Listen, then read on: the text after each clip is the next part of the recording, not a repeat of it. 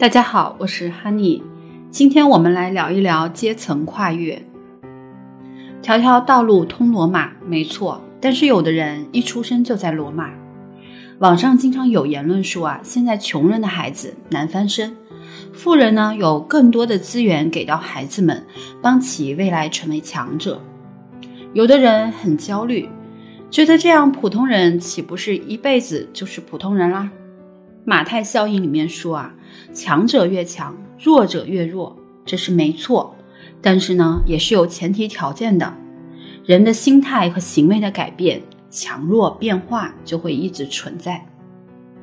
实现阶层的跨越是一些人追逐的目标。阶层是否可以跨越？我认为当然是可以的。跨阶层难吗？方法对了也不难。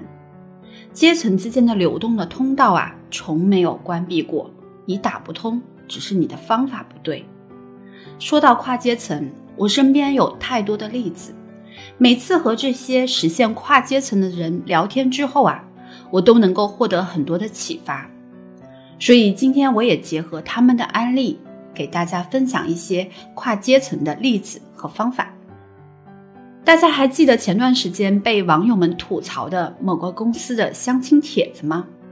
一个大公司的高级职位人，在北京有车有房，年薪大概是两百多万。他希望找一个江浙家庭条件比较好的女孩子结婚，并且要求女方婚后能够照顾家庭。当然，我并不认识这个人，但是我有一个朋友和他同样的条件。那我今天的第一个案例，我就来说说他的故事。我就称呼我的朋友考拉吧，他是我以前的同事。那个时候我们刚毕业不久，日子都过得紧巴巴的。中午呢，我们也一起经常拼桌吃饭，因为这样可以省钱嘛。那时候我们的薪水都比较少。考拉是我公司的好朋友，因为觉得他人特别的好，他吃饭会叫上我，吐槽会叫我，有项目也会叫我一起商量。遇到什么问题呢？也都能和我们一起商量面对。当时我们有一个特别讨厌的同事叫小 A，他去公司比我们去的都早，喜欢拍领导的马屁，喜欢挤兑我们，在领导面前呢总说我们的各种不好，让我们觉得很头疼。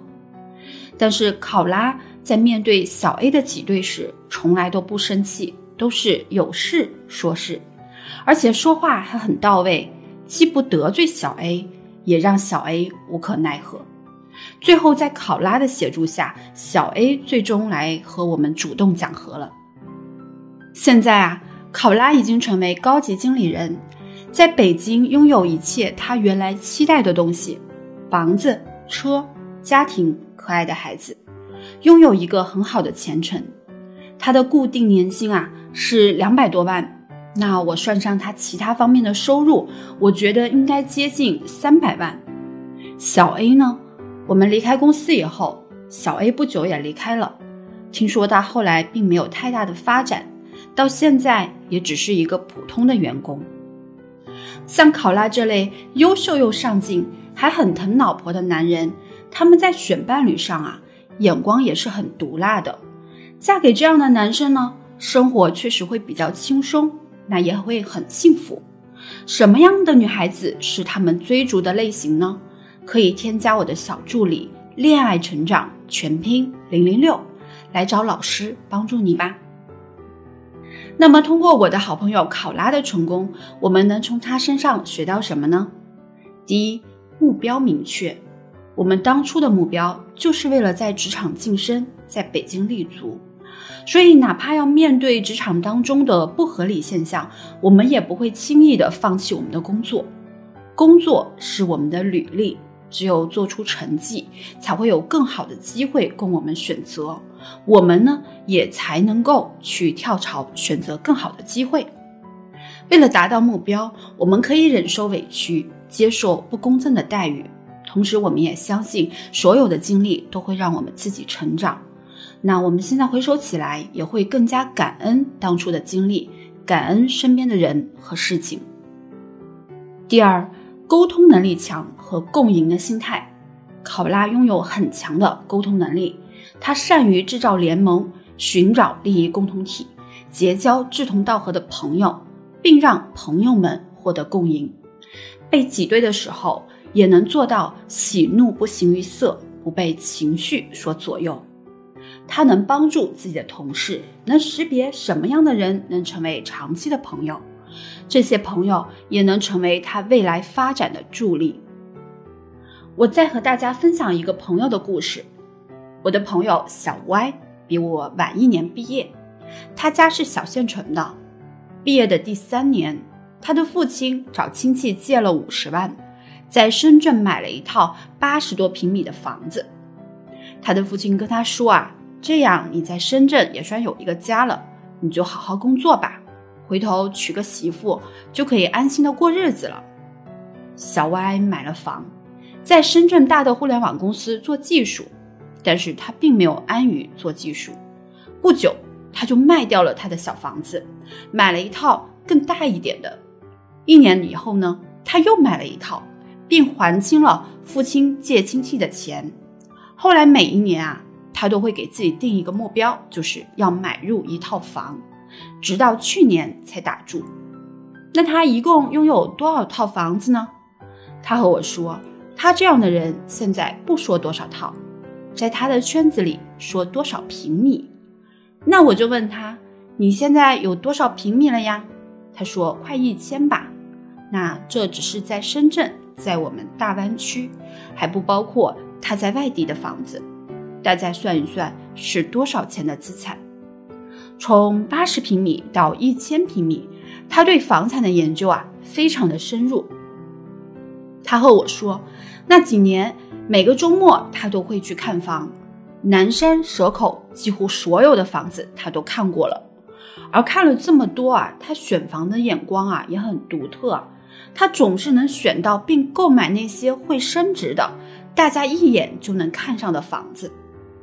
那天我在一个公众号上看到一条主文，推了一个可以看海的带露台的房子，我觉得很不错，我就问他你觉得怎么样？他给我回，他说那就是他的房子呀。我明白了，原来他投资的房子是这么的抢手，这也是那些年他资产翻倍的原因。跨阶层确实不容易。通过这个故事，我想告诉大家的是，实现跨阶层的第三点：打开你的大脑，对事实开始分析，并坚持钻研。小歪的这种坚持和煎熬是超过了其他人的。职业可以让你跨阶层，投资也可以让你跨阶层。